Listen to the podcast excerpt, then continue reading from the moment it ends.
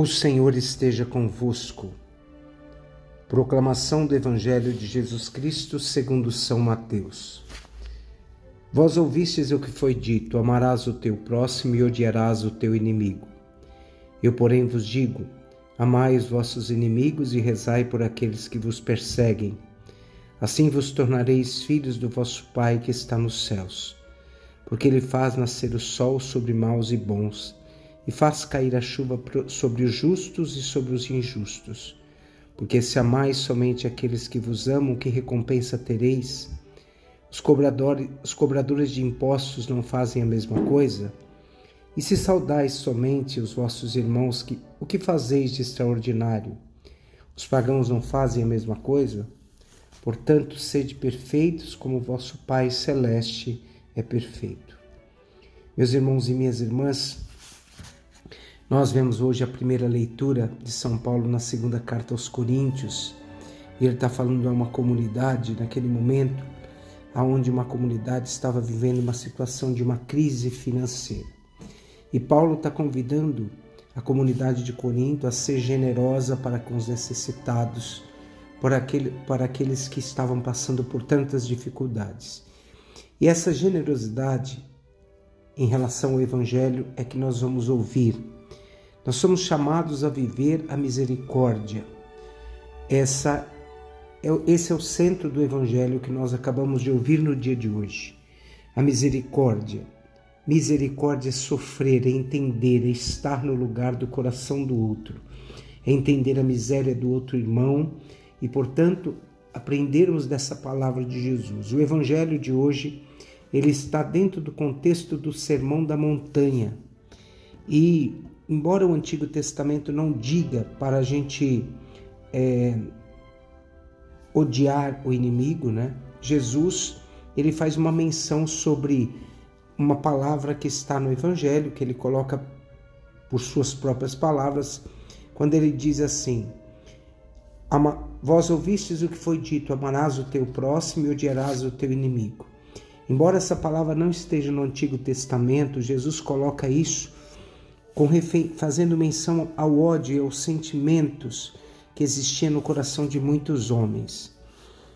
Então Jesus no Evangelho ele está convidando, dentro do contexto dos bem-aventurados, nós somos chamados a viver como filhos de Deus e ser chamado como filho de Deus é lembrar que Deus, na palavra dele, ele vai dizer que o sol nasce sobre bons e maus e ele também faz chover sobre bons e maus. Orar é uma forma da gente uh, entender a limitação. Orar e amar os inimigos. Orar pelo que nos odeiam e amar aqueles que nos odeiam. São sentimentos complicados, mas inimigos.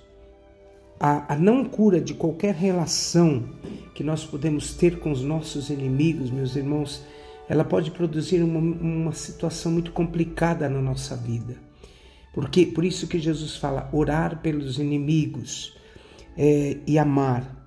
Quando eu alimento sentimentos de dor, é, de incompreensão ao, ao pecado do outro, ao sofrimento do outro, a, aquilo tudo que está dentro do meu coração pode produzir uma mágoa. E mágoa, meus irmãos e minhas irmãs, está relacionado a odiar. Odiar é tomar um veneno esperando que o outro morra. Essa é uma frase que marca muito o nosso coração. Muitas vezes eu tenho dito né, que mágoa é você beber uma água suja. E a água suja que nós tomamos só fará mal ao nosso próprio coração. Somos contro controlados pelo amor de Deus. E nós precisamos fazer com que o amor de Deus se manifeste dentro de nós. Nós somos chamados a sermos perfeitos como nosso Pai do céu é perfeito. Perfeito nas nossas relações humanas, perfeito na nossa generosidade, perfeito em tudo aquilo que nós podemos realizar. Quando nós não controlamos os inimigos interiores que existem dentro do nosso coração, porque muitas vezes os nossos inimigos somos nós mesmos diante dos sentimentos que nós não trabalhamos dentro de nós.